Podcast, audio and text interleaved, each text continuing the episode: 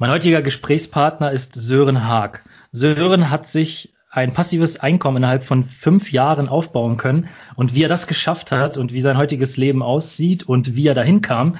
Herzlich willkommen, Sören. Ja, hallo. Ich freue mich, dass ich dabei sein darf. Danke für die Einladung. Ich freue mich. Ich freue mich genauso, dass du dabei bist. Und ähm, ja, Sören, ich möchte eigentlich gleich das Wort dir übergeben.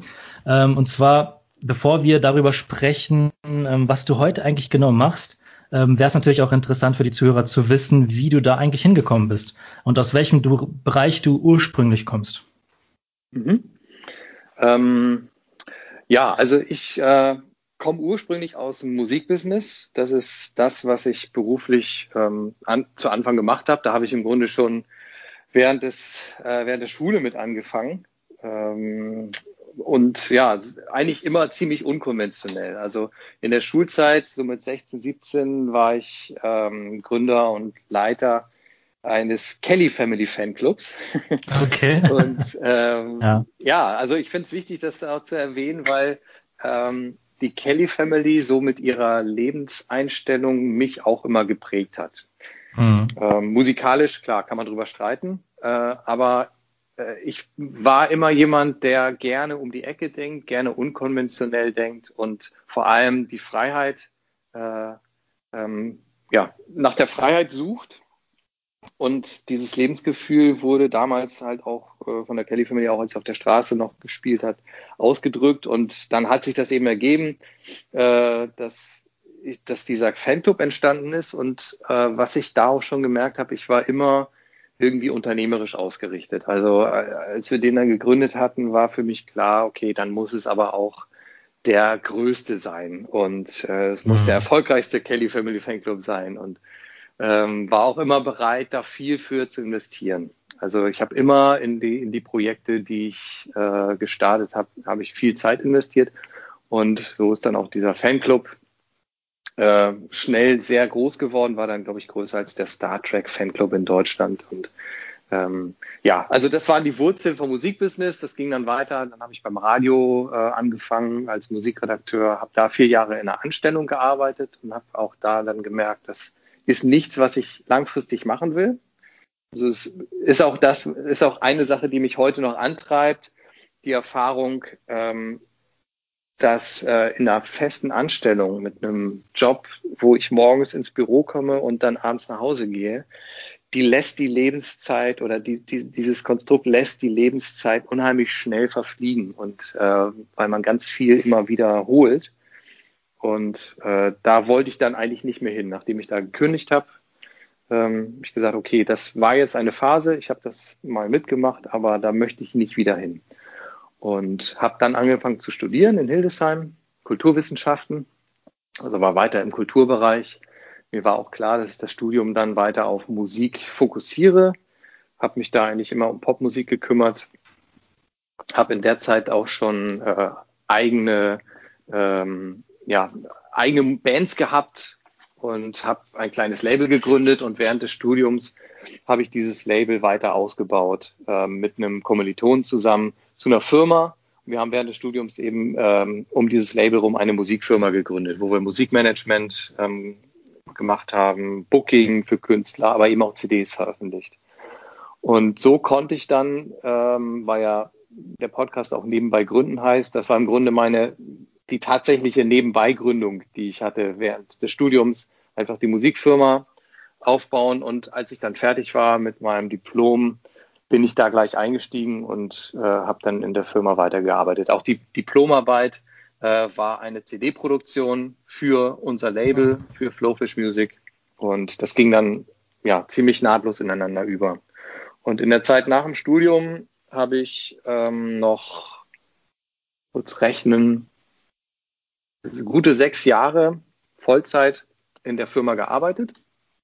Ähm, habe da auch viel erreicht, konnte viele Häkchen machen also ich wollte immer mit großen Plattenfirmen arbeiten. Ich wollte mit Bands arbeiten, die ich richtig cool finde. Ich wollte einfach das Musikbusiness von innen komplett kennenlernen. Und das, das konnte ich tun. Also wir haben mit einer Band gearbeitet, die hieß Phrasenmäher.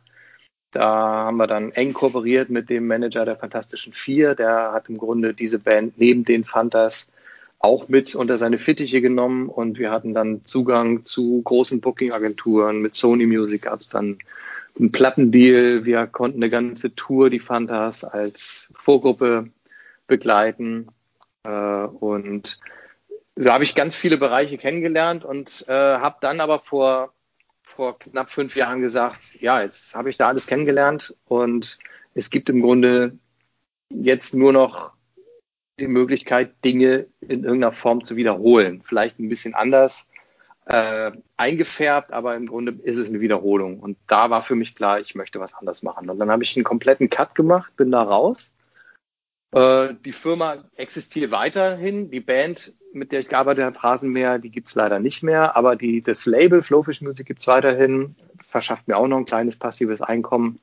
Aber ich bin dann in 2014 ich gesagt, äh, ich möchte mal versuchen, ob es, ob ich es nicht schaffe, ganz alleine, also ohne mit irgend, von irgendwem abhängig zu sein, weil das war auch immer so ein Ding. Äh, gut, ich bin da von Künstlern abhängig, ich bin von anderen Leuten abhängig, dass man sich einigt, dass man Dinge zusammen macht. Ich möchte es mal ganz alleine versuchen, ähm, ein passives Einkommen zu generieren, was mich komplett zeit- und ortsunabhängig leben lässt. Das war so dieser, dieser Ruf, der mich ereilt hat ähm, vor, vor fünf Jahren, dass ich das gerne mal tun würde und dass ich auch glaube, dass ich das schaffe. Und habe dann einfach angefangen zu googeln, passives Einkommen eingegeben bei Google oder Geld verdienen im Internet. Ich hatte einen Bekannten, der mir mal von Daytrading erzählt hat und so ging es dann los. Ja, und da habe ich halt natürlich unheimlich viel Marktschreier im Internet erstmal hm. gesehen, also ganz viele Networker, die irgendwelche ähm, Programme empfehlen. Also das war so eine Zeit, kennen vielleicht einige, die auch schon länger in dem Bereich sind, da war My Advertising Pays ganz groß, so eine Werbeplattform, die einem ein Cashback zahlt, wenn man täglich zehn Werbeanzeigen anklickt. Ähm, also das waren ganz, ganz äh, haarsträubende Geschichten, die ich aber alle ausprobiert habe, weil ich gesagt habe, okay, ich gehe jetzt mal ganz offen an die Sache ran. Ähm, und das bin ich bis heute. Also diese Offenheit eröffnet mir, glaube ich, ähm, viele Chancen, die ich dann im Nachgang natürlich immer abwägen muss, ob das eine wirklich gute Möglichkeit ist oder nicht. Aber grundsätzlich bin ich für alles offen. Da ich dann äh, zu der Zeit, als ich damit angefangen habe, keinerlei Ahnung hatte, ähm, habe ich gesagt, ich check mal alles aus. Immer mit einem hohen Risikobewusstsein, dass ich nirgendwo viel Geld reingesteckt habe, sondern immer alles ganz gemach und langsam. So, das war das eine. Und das zweite war, dass ich beim Googlen auf einen Blogger gestoßen bin, der in Hamburg wohnt, also nicht weit weg von mir. Und wo ich gesagt habe, ich möchte, ich möchte ihn mal kennenlernen. Und dann habe ich den angeschrieben und gesagt, können wir uns nicht mal treffen, weil ich auch gemerkt habe, ich äh, kann zwar googeln und mir was anlesen, aber ich brauche auch Kontakt zu Leuten und ich möchte den direkten Kontakt und einfach mehr verstehen über direkte Gespräche. Und ähm, ja, so kam dann eins zum anderen. Also ich habe zum einen dann Investmentmöglichkeiten im Internet kennengelernt. Äh, da ist das Trading, das Daytrading erstmal wieder so in den Hintergrund getreten, weil es ganz viele Möglichkeiten gibt, die ganz toll geklungen haben. Äh, viel einfacher als selber zu traden und äh, mit mehr Rendite und ähm, dann kam halt das Network Marketing dazu. Dann habe ich halt auch mich mal drum gekümmert, wie, wie kann man denn ein Netzwerk aufbauen von Leuten, die gleichgesinnt sind, die auch auf der Suche sind nach Investmentmöglichkeiten und darüber dann Provisionen generieren und sich so sein eigenes Startkapital ein bisschen aufbessern. Ähm, ich habe YouTube-Kanal gestartet, ähm, über den ich dann berichtet habe von meinen Erfahrungen, von den Dingen und habe darüber wirklich echt ein großes Netzwerk aufgebaut von Leuten, mit denen ich gut klarkomme. Also die auf einer ähnlichen Ebene schwingen wie ich, die ähm, nicht unbedingt materialistisch ausgerichtet sind, weil das bin ich auch nicht, sondern einfach diesen Freiheitsgedanken im Kopf haben. Einfach, dass, dass man Geld braucht, um sich frei zu fühlen. Das ist nun mal so, ob man das gut findet oder nicht. Und äh, dass man auch damit Frieden schließt, dass man Geld nicht als Schlechtes sieht, sondern dass man äh, Frieden mit dem Geld schließt und mit dem Geld verdienen und auch mit dem möglichst einfachen Geld verdienen. Und äh, ja, dieses Mindset hat sich dann noch nach und nach in mir geformt und äh, ja auch in, in eben in im Austausch mit dem Netzwerk, was sich dann so entwickelt hat. Hm. Und ist der YouTube-Kanal noch aktiv? Den du nee, momentan nicht. Momentan so. ist da nichts. Nee, genau. Aber ich habe vor, das wieder zu starten. Ach so. Genau, ja. Da Und dann zu welchem, zu welchem Thema dann ähm, soll das dann sein? Das wird dann äh, ziemlich sicher vor allem um Forex-Trading gehen, aber eben so. um Konzepte, wo man nicht selber tradet. Also das okay. ist das, was sich in den letzten zwei Jahren bei mir immer mehr gefestigt hat als mhm. eine ganz feste Einkommenssäule. Ähm, der Forex-Markt, weil das ist der liquideste Markt überhaupt. Ähm, und es ist für mich auch ein, ähm, ja, also was die Ethik angeht, ein, ein, spannender Markt. Also wenn man mit, mit Rohstoffen oder Lebensmitteln spekuliert, finde ich, hat das immer einen, ja. einen negativen Touch. Klar. Aber der Devisenmarkt, ähm, da, ja, da sind erstmal keine Unbeteiligten von betroffen, wenn man da spekuliert. Und deswegen ist das für mich eine sehr, eine sehr reizvolle Geschichte. Und es gibt eben auch die Möglichkeit, mit den richtigen Strategien ähm, bei überschaubarem Risiko ganz gute Renditen zu erzielen. Genau. Und in dem Bereich würde ich gerne den YouTube-Kanal wieder starten. Aber jetzt seit, ja, seit zweieinhalb Jahren bin ich Papa und die Family ist dazugekommen und ähm, ist halt auch ein Zeitfaktor, der dann dazu kommt. Ja. Mhm. Genau. Also um das nochmal kurz abzuschließen, du hattest ja in der Einladung gesagt, in fünf Jahren habe ich mir ein passives Einkommen aufgebaut. Das stimmt so halb. Also die okay. Aufbauphase war im Grunde nur anderthalb Jahre. Nach anderthalb Jahren konnte ich dann sagen, okay, jetzt kann ich von meinem passiven Einkommen leben. Okay. Und ähm, trotzdem bleibt das Ganze dynamisch. Also ich bin immer wieder am gucken.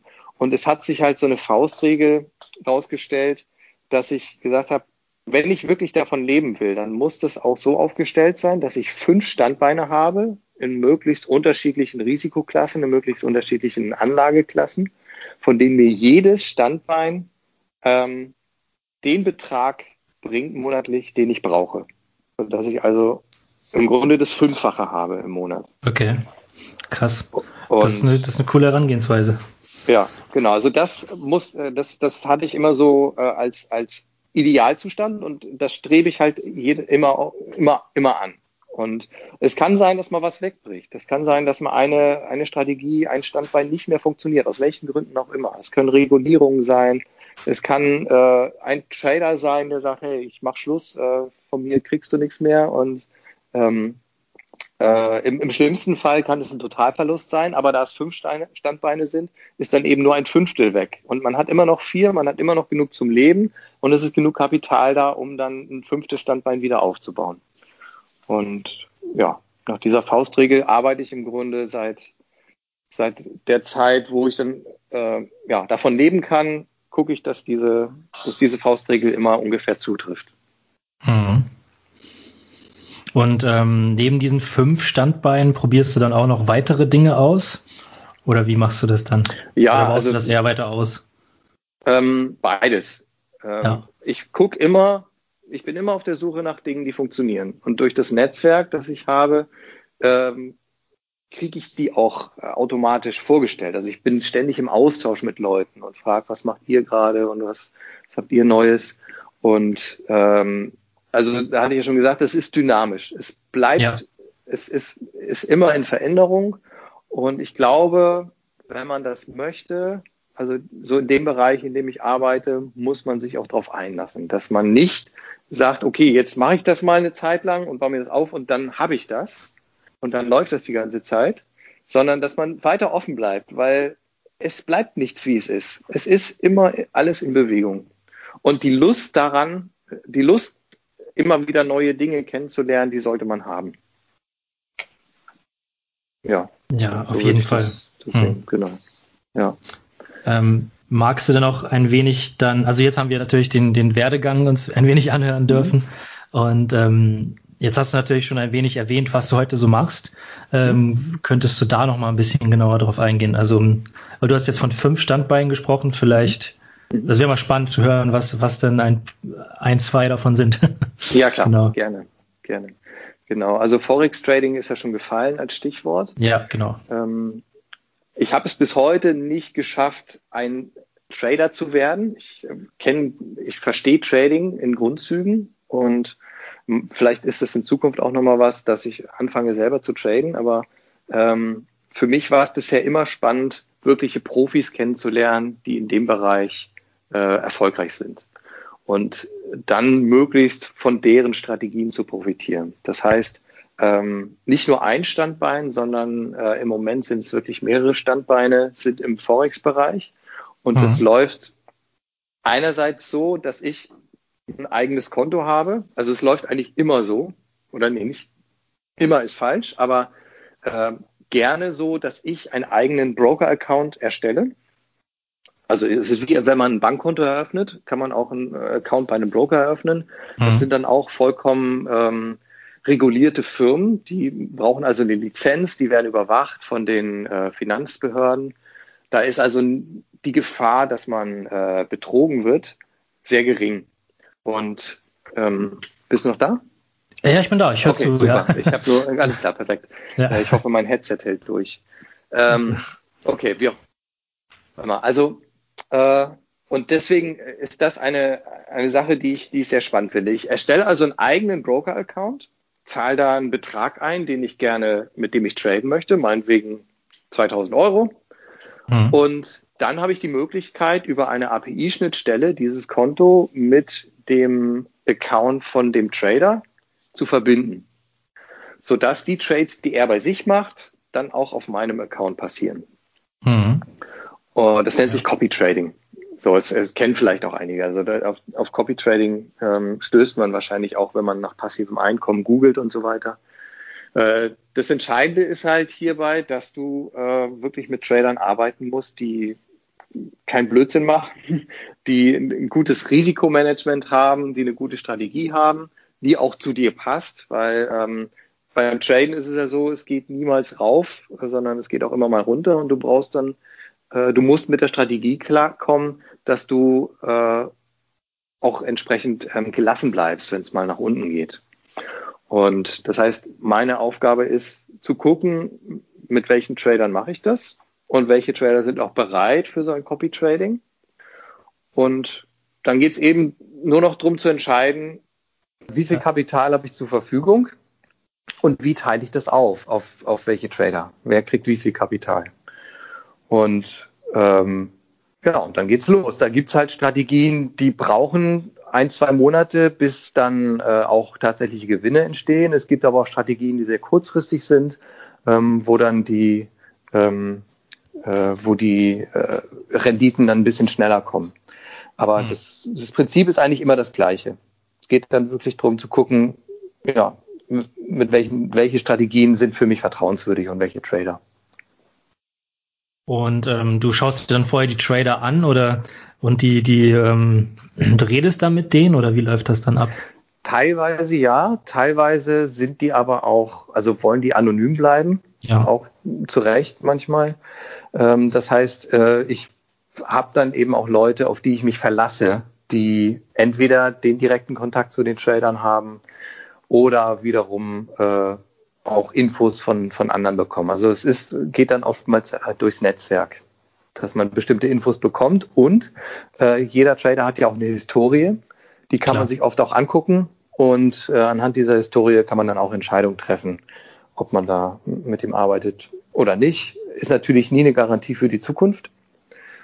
Ähm, was in der Vergangenheit gut gelaufen ist, kann in Zukunft auch äh, ganz schlecht laufen. Aber das sind dann ja, neben denjenigen, die es mir empfehlen oder eben auch mal direkte Gespräche mit den Tradern, ist so eine Historie auch ein Anhaltspunkt für mich, um eine Investmententscheidung zu treffen. Das ist ein Standbein. Ähm, eine zweite wirklich spannende Geschichte, die ich, ähm, ja, die meinen Werdegang sehr geprägt hat, sind Kryptowährungen, muss man ganz klar sagen. Also Bitcoin ja. etc. Ähm, ja, das nee, ist spannend, ja, weil ja, es gibt ja viele, die äh, jetzt noch einsteigen und dann ähm, sich die gleichen Ergebnisse erhoffen wie Leute, die halt zum Beispiel vor drei, vier Jahren eingestiegen mhm. sind. Und das ist dann ja immer immer spannend, wenn dann Leute sagen, ja, ja ich steige jetzt voll ein und will halt, dass die wieder ganz, ganz weit nach oben gehen. Ja, ja ich meine, ja. die Möglichkeit besteht und äh, da glaube ich ehrlich gesagt auch dran, dass das wieder hochgeht. Aber ähm, bei mir ist es so, äh, alle reden davon, der, der Kurs ist um äh, fast 90 Prozent eingebrochen und es gab viele Verluste. Also Verluste habe ich bisher noch nicht gemacht, äh, mhm. weil ich halt eingestiegen bin, hat der Bitcoin 350 Euro gekostet. Klar, aber das wird für diejenigen, die jetzt einsteigen, mit einer gewissen Wahrscheinlichkeit in drei, vier Jahren genauso sein. Ähm, das, ich glaube, dass sich das Ganze in Zyklen und in, in Wellen nach oben entwickelt. Und ähm, deswegen, jetzt ist aus meiner Sicht wieder ein guter Zeitpunkt einzusteigen. Mhm. Ähm, auch mit einer, ja, mit einer guten Wahrscheinlichkeit dann Gewinne mitnehmen zu können in ein paar Jahren. Äh, das muss aber jeder selber für sich entscheiden. Und da sollte Klar. man sich eben auch so ein bisschen mit der Blockchain-Technologie auseinandersetzen und dann halt gucken, ja, ist das was, was ich verstehe und glaube ich dran. Aber ähm, es ist auch jetzt, selbst wenn man nicht nur an die Wertsteigerung von Bitcoin glaubt, ist es eine interessante Möglichkeit, ein passives Einkommen zu generieren. Denn einfach nur Bitcoin kaufen und halten ist ja noch kein passives Einkommen. Und mhm. äh, da gibt es aber auch äh, Möglichkeiten. Also zum einen auch kannst du deine äh, teilweise deine Broker-Accounts, äh, die ganz normal im Forex-Trading laufen, äh, in Bitcoin führen. Das heißt, du zahlst nicht Euro ein, sondern Bitcoin. Und ähm, die Gewinne werden dann eben auch in Bitcoin gebucht. Aber man muss da ganz klar sagen, es ist eine Vermischung der Asset-Klassen. Also du bist im Forex-Trading, also im klassischen Devisenhandel mit äh, Fiat-Währung, Euro, Dollar etc. Dein Konto aber in Bitcoin. Was passiert, wenn der Bitcoin-Kurs schlagartig steigt? Du hast aber viele Positionen im Fiat-Bereich offen. Dann kann es sogar sein, dass du Bitcoins verlierst und, und nicht vermehrst.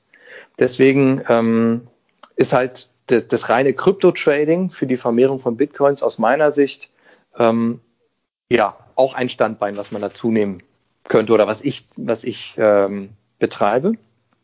Und ist eine, ist eine ähnliche Herangehensweise.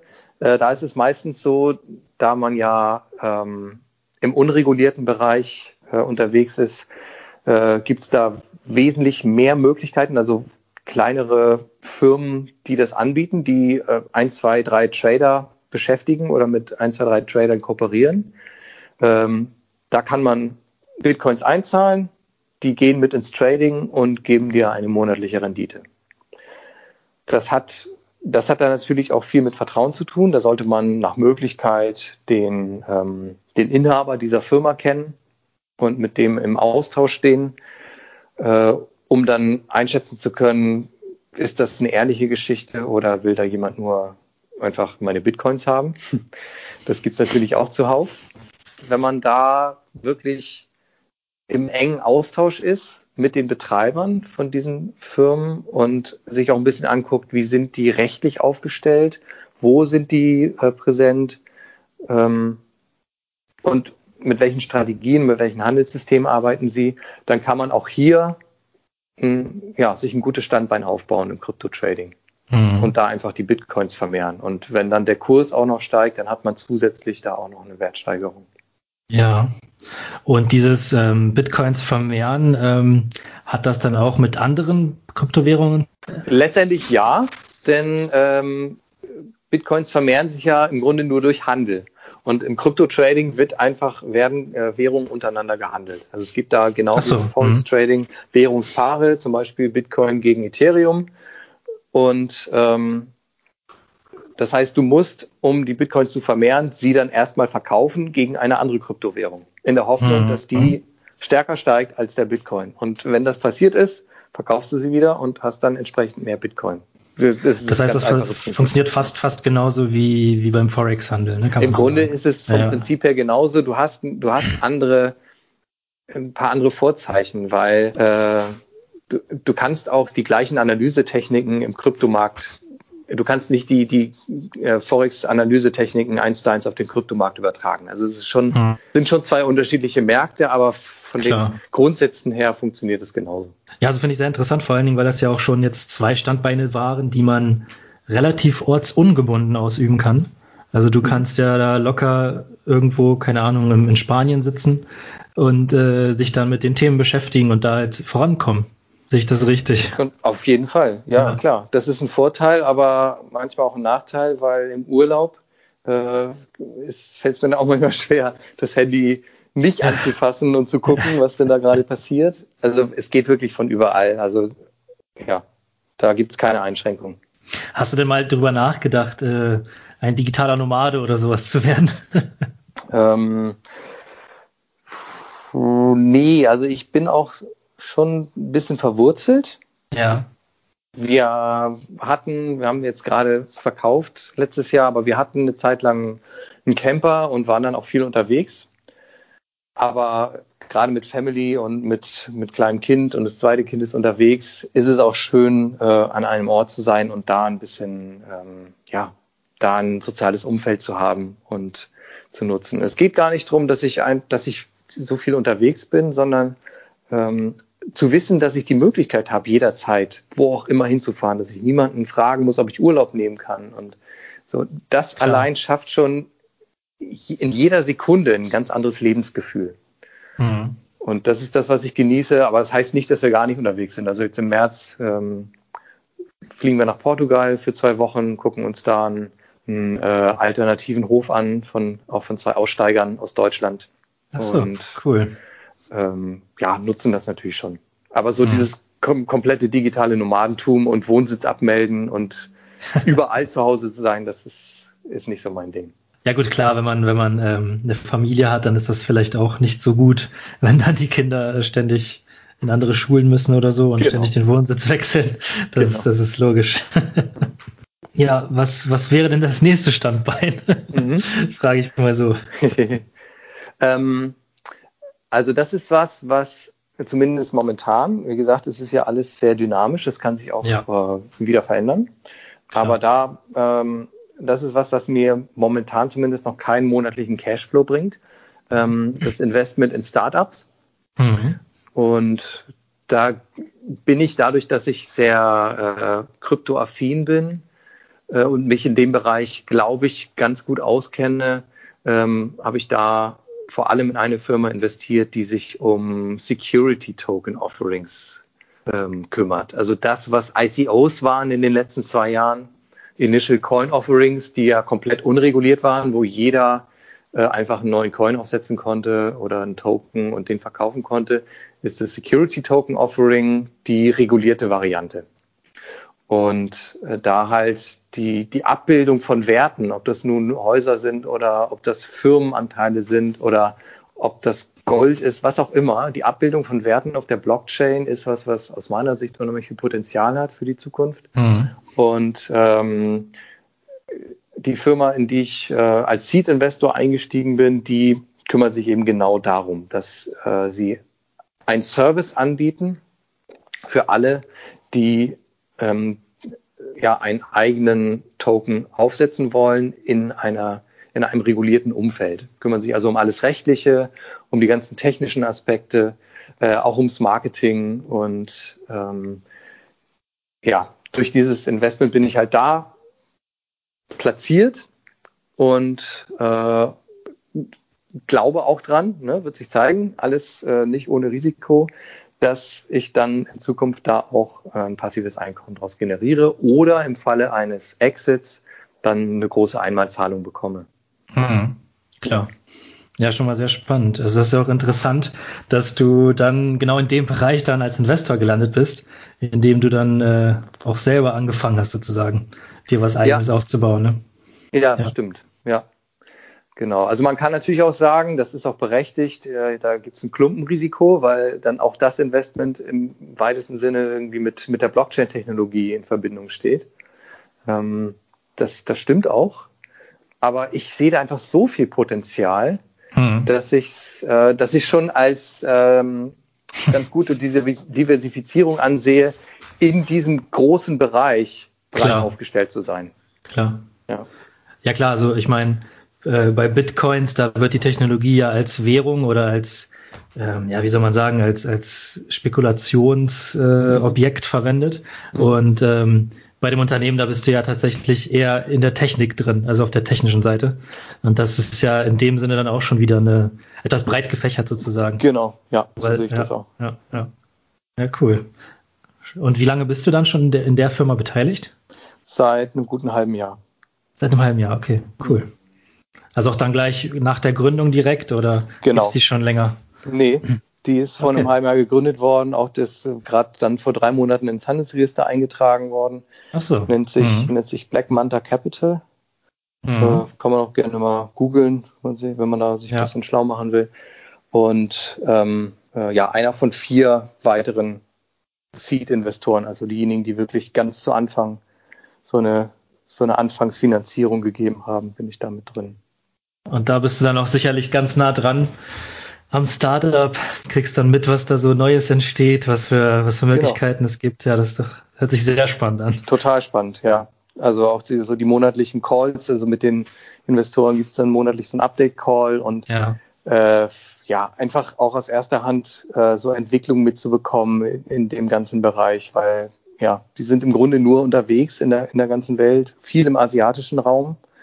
Ähm, und äh, finde ich auch krass, was die für ein Netzwerk haben. Das ist einfach nochmal drei Stufen über mir. Wir mhm. haben dann Treffen mit der thailändischen Prinzessin und äh, also mit Leuten, die die zig Millionen Summen mal tagtäglich bewegen und ja, ja ist auf jeden Fall spannend. Cool. Ja, ich glaube, wir waren jetzt bei, bei Standbein 3, oder? äh, ja, genau. Ähm, also ein weiteres Standbein ist auch ganz klar jetzt das Network Marketing, weil ja. ähm, das ist jetzt nichts, wo man Geld investiert, sondern da investiert man Zeit. Äh, ja. Ich kann es aber auch nur, also wer Lust hat, mit Leuten zu sprechen und wer, äh, wer sich gerne austauscht, für den ist das einfach eine tolle Möglichkeit.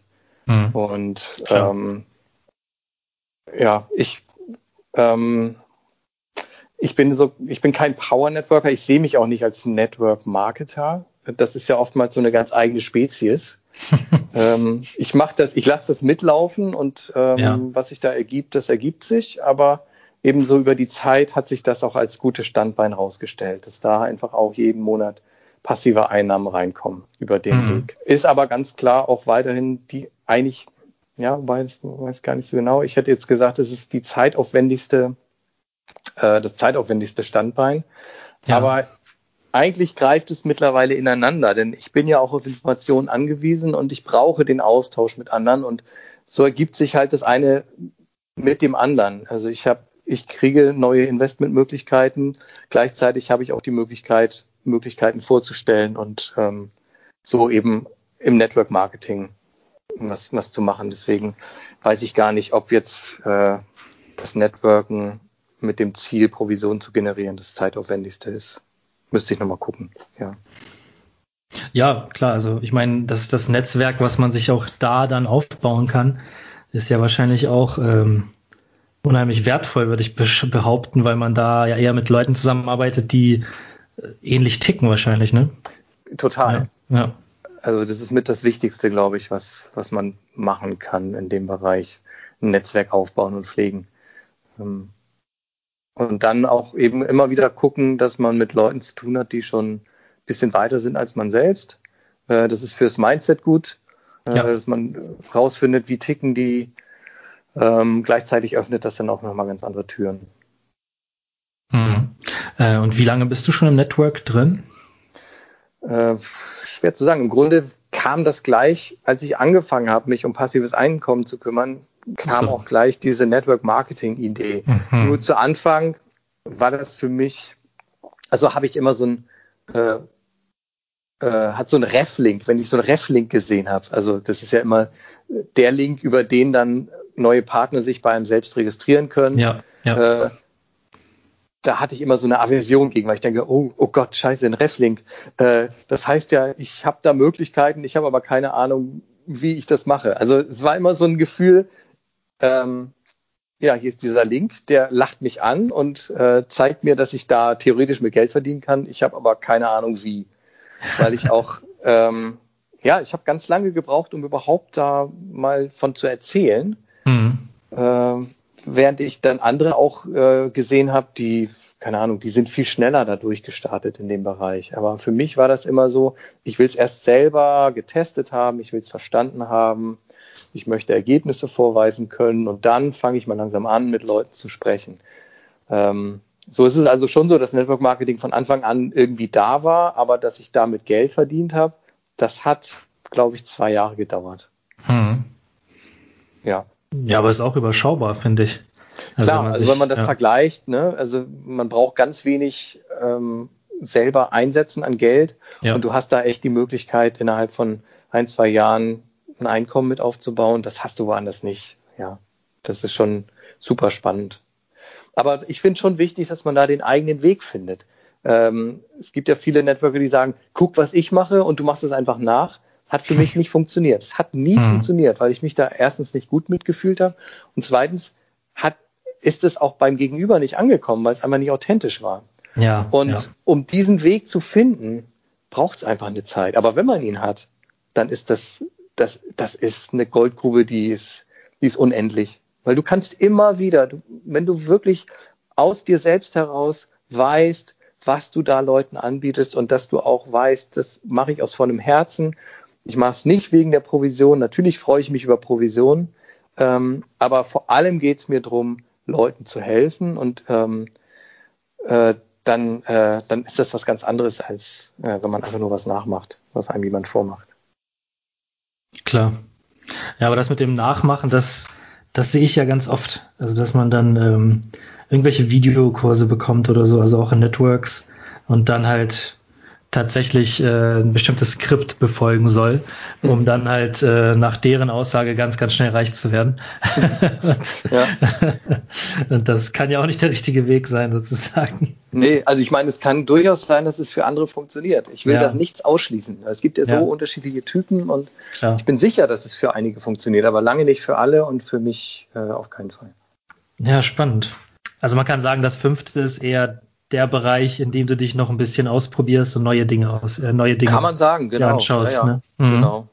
Ja. Ähm, äh, es ist ja, wie gesagt, es ist ja diese, es ist ja dieses äh, Ideal, was man hat. Ich bin mit den vier Standbeinen auch schon ganz gut, äh, Klar, ganz gut entspannt. Fall. Auf jeden Fall. Und es braucht ja immer noch einen Platz, der gefüllt werden kann mit etwas, ja. was, was dann kommt. genau. Und ja, genau. Also ja, klar, ich, aber gesagt, ich meine, wer, wer hat schon vier Standbeine? Also das ist ja auch schon ja. Äh, also ich meine, die meisten Leute haben ja eins, ihren Job. Richtig. Und ja, genau. wenn man dann zwei schon hat, dann ist das ja schon ja. eine Verbesserung sozusagen. Ja. Klar. Also eins genau, wenn man eins noch dazu nimmt, dann ist es definitiv Flowfish Music, also das Label, was ich aufgebaut ja, habe, wo ich wirklich nicht viel Arbeit investiere, ähm, aber auch im Moment immer noch genug Geld reinkommt, um davon leben zu können. Mhm. Ich gehe aber davon aus, dadurch, dass ich da einfach auch nicht weiter groß was mache, dass das weniger wird. Aber gerade bei Flowfish finde ich sehr spannend, dass du da jetzt quasi ein Unternehmen aufgebaut hast, mhm. ähm, da dann wahrscheinlich auch jetzt Mitarbeiter hast und die ja auch aufbauen musstest und ähm, das quasi von alleine funktioniert. Also das ja, ich nee, ja, ich, ich, nee, ich habe keine Mitarbeiter, muss ich ähm, zugeben. Das so, okay. finde ich auch ganz angenehm. Nee, es, es läuft ohne Mitarbeiter, es sind nach wie vor ähm, der Basti Hofmann, also der Kommilitone, mit dem ich es gegründet habe, und ja. ich. Ähm, es ist dann eher so, dass wir halt kooperieren mit externen Firmen. Also wir haben eine Firma für den Vertrieb, für Promotion und so weiter. Das heißt, die buchen wir dann dazu, wenn wir sie brauchen. Ähm, und das Einkommen ist halt dadurch, äh, kommt dadurch, dass wir Veröffentlichungen haben, CDs, die im Handel sind, die vielleicht so. vor ein, zwei oder drei Jahren mal rausgekommen sind, die mhm. aber immer noch verkaufen ohne ja. dass man da jetzt groß was für machen muss. Dafür braucht man keine Mitarbeiter. Natürlich muss der Vertrieb organisiert werden, das ist dann aber eben die externe Firma, die das macht für uns. Also je nach Bedarf werden sich dann Spezialisten sozusagen von genau. außerhalb geholt. Genau. Ja. Das ist auch spannend. Spannendes Modell. Also die Arbeit, die du vor ein paar Jahren da reingesteckt hast, die trägt noch immer Früchte sozusagen. Ja, genau. So ist ja. es.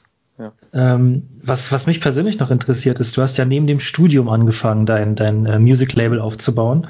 Und ähm, was, was kannst du jetzt in der Retroperspektive sagen, dass äh, da die Schwierigkeiten waren? Also, weil klar, Studium ist ja an sich ähm, auch nicht, sage ich mal, also man muss ja auch Zeit investieren. Also selbst wenn man, mhm. selbst wenn es einem leicht fällt, muss man ja trotzdem Zeit und, und äh, Blut und Schweiß investieren sozusagen. und äh, man, man marschiert da normalerweise nicht einfach so durch. Und ja, was, was kannst du denn da sagen, waren die größten Schwierigkeiten? Äh, das Studium abzuschließen, ja. weil einfach die Leidenschaft schon so in der Firma war. Äh, ja. Das fand ich gar nicht so, so leicht. Da kann ich mich dran erinnern, dann das wirklich das Diplom fertig zu schreiben und die Prüfung zu machen. Äh, während des Studiums war es halt bei mir so, ähm, es war halt noch ein Diplomstudiengang und im Bereich Kulturwissenschaften in Hildesheim, ich weiß nicht, wie es jetzt ist als Bachelor, aber zu der Zeit hatten wir unglaublich viele Freiheiten, ganz wenig Pflichtveranstaltungen und ganz viel Zeit, uns auszuprobieren ähm, und vor allem auch da ein Netzwerk aufzubauen. Das äh, war halt, eigentlich kann ich das jedem empfehlen. Äh, jeder, der studiert, nutzt das, um euer Netzwerk aufzubauen. Ähm, weil das ist das, was dann später, vor allem wenn man selbstständig arbeiten will, äh, unglaublich viel ermöglicht. Ähm, also ja, eigentlich gab es sonst gar, gar nicht so große Schwierigkeiten. Wie gesagt, nur das Studium beenden. Ähm, je nachdem, was man natürlich studiert. Und äh, das ist aber das, was ich auf jeden Fall mitgeben würde, eben darauf, darauf zu achten, dass man nicht nur den Stoff lernt, weil ehrlich gesagt ist das das wenigste, was, wovon ich jetzt noch profitiere aus dem Studium, das, was ich da mhm. an inhaltlichen Dingen mitbekommen habe, sondern dass ich auch da einfach viele Gleichgesinnte getroffen habe, äh, mit denen man was machen kann. Und mhm. das ist der eigentliche Wert des Studiums. Ja. Ja. Ja, ich meine, durch deine unternehmerischen Tätigkeiten hast du ja dann auch wahrscheinlich, was das angeht, zumindest in der Praxis unheimlich viel lernen können, oder? Also wir neben der, neben, der Theorie sozusagen auch gleich die Praxis kennengelernt. Total, ja. ja. Genau. Was man im Studium eben nicht so bekommen, mitbekommt. Ja. Weil es halt eher so um, um Prüfungen geht, um, um äh, die Theorie. Und ja. ja, was man dann damit wirklich anfangen kann, ist dann immer hinterher die Frage sozusagen. Stimmt, ja, genau. Das, ja, da hast du recht. Also dieses, ich habe auch immer praktisch gedacht. Also ich fand es auch in der, in der Schule schon immer schwierig, Sachen zu lernen, von denen mhm. ich nicht wusste, was ich damit machen kann. Ja, ja. Sondern da habe ich dann ja schon immer versucht, Anwendungsfälle zu finden, die mich auch interessiert haben. Mhm. Und später in deinem, ähm, als du auf der Suche warst nach einem passiven Einkommen, da konntest du wahrscheinlich dann diese, ja, diesen Drang, etwas zu lernen, was man anwenden kann, auch direkt ausleben, oder? Weil das hört sich für ja. mich so an. Also weil Richtig da, doll, ja, ja, bis heute. Also das ist das, was, was mir, was mich bis heute total antreibt. Hm. Immer wieder was Neues ausprobieren zu können, äh, erfahren zu können und zu lernen. Das ist mein Antrieb, ja. Ähm, meine Frage wäre jetzt so kurz vor Schluss sozusagen, ähm, was, also ich habe zwei Fragen zum Schluss, das mache ich eigentlich fast immer, also stelle ich dir die auch. Und zwar, ähm, für mich oder für, für die Community oder für die Zuhörer ist vor allem interessant, was du jetzt jemandem sagen würdest, der, sagen wir mal, genau vor dem, vor dem Punkt steht, jetzt was anfangen zu wollen, aber nicht genau weiß, was er machen soll und auch nicht so sich, sich sicher ist, ob das vielleicht zu risikoreich ist und so weiter, ob er das wirklich machen soll. Also was würdest du da jemandem raten? Aus deiner eigenen Erfahrung. Mhm. Ähm, als allererstes äh, einfach anfangen äh, aufs ja. Bauchgefühl hören, weil zu Anfang ist man der Dumme und man wird Lehrgeld bezahlen. Wenn man da keine Lust drauf hat, dann sollte man es lassen. Man sollte bereit ja. sein, Lehrgeld zu zahlen, in welcher Form auch immer. Und äh, was das Risiko angeht, natürlich für sich selbst auch ein Gefühl zu bekommen, was bin ich denn bereit zu riskieren? Dann das kannst du ja selber entscheiden. Du musst ja nicht mehr Geld investieren äh, in was auch immer, ob das nun in Weiterbildung ist oder in, in irgendwelche Investments, als du bereit bist, zu, sich da halt erstmal da so eine eigene Verortung finden. Äh, und äh, als, als nächstes einfach offen sein, einfach gucken, äh, was passiert, wenn ich bestimmte Begriffe bei Google eingebe, was passiert, wenn ich auf Veranstaltungen gehe. Also durchaus auch mal ähm, mal 200, 300 Euro ausgeben für ein Seminar oder für äh, für was auch immer. Du weißt nie, wen du da triffst es ergeben sich unglaublich viele Dinge, die man sich jetzt erstmal noch gar nicht vorstellen kann. Und diese Offenheit für das, was da irgendwo rumschwirrt im Universum, äh, dass man das zu sich kommen lässt und guckt, was, was kann daraus entstehen. Mit, damit sollte man da rangehen, vor allem zu Anfang, aber eigentlich immer. Das sollte man sich immer bewahren. Aber für den Anfang ist es total wichtig, weil du bist ja am Anfang. Du musst ja irgendwas lernen und du brauchst irgendwo mal einen Ansatzpunkt. Und ähm, meine Erfahrung ist halt, da möglichst viel erstmal zuzulassen, um zu gucken, was nachher hängen bleibt. Hm. Klar. Ja, danke.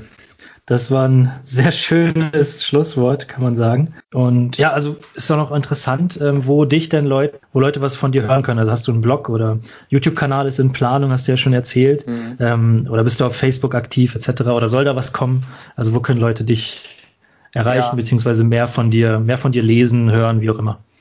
Ähm, ich habe leider momentan gar nichts. Ich hatte, ich hatte eine Website, ich hatte das alles, aber es ist im Moment alles inaktiv, ähm, mhm. weil ich eben vorrangig mit meinen Investments beschäftigt bin und weniger mit dem Darstellen nach draußen. Äh, wer mich kontaktieren will, findet mich auf Facebook auf jeden Fall. Einfach Sören okay. Haag. Äh, da ist ein Schwarz-Weiß-Bild noch drin. Ähm, äh, ansonsten über Flowfish einfach bei äh, Skype Flowfish eingeben und dann kann man mich auch über Skype kontaktieren. Mhm. Ähm, und es wird wieder was kommen. Äh, Agentur für Freiheit, das ist eine, eine kleine Website, äh, auf die man gehen kann. Da findet man auch meine Kontaktdaten. Also einfach googeln Agentur für Freiheit, dann findet man das. Oder eben eingeben, ob mit oder ohne Bindestrich, ähm, ob mit oder ohne Ü oder U-Umlaut. Ist es, ist, man landet immer auf der Seite und äh, dann kann man auch mit mir in, in, Kontakt treten. Aber auf der Seite selbst ist gerade nicht so viel, was man da was mhm. man da sehen kann, weil ich einfach, wenn ich Infos rausgebe, vor allem öffentlich, dann sollen die Hand und Fuß haben und müssen gut aufbereitet sein und äh, das mache ich lieber im direkten Austausch. Also das ist eigentlich der Grund, warum ich nicht mehr so viel online bin, weil ich jetzt mittlerweile so viel, so ein großes Netzwerk habe, dass ich nur im direkten Austausch bin und das mir eigentlich noch mehr Spaß macht. Ja, da, danke für deine Offenheit. Klar. Gerne. Ja, und auch, auch vielen Dank für das Gespräch. Ich habe ja auch den Vorteil, dass ich mir noch ein paar Mal mehr anhören kann jetzt, weil ich es ja aufgenommen habe. Und ja, also vielen Dank, Sören, erstmal. Ich danke dir und äh, mir hat es auch sehr Spaß gemacht.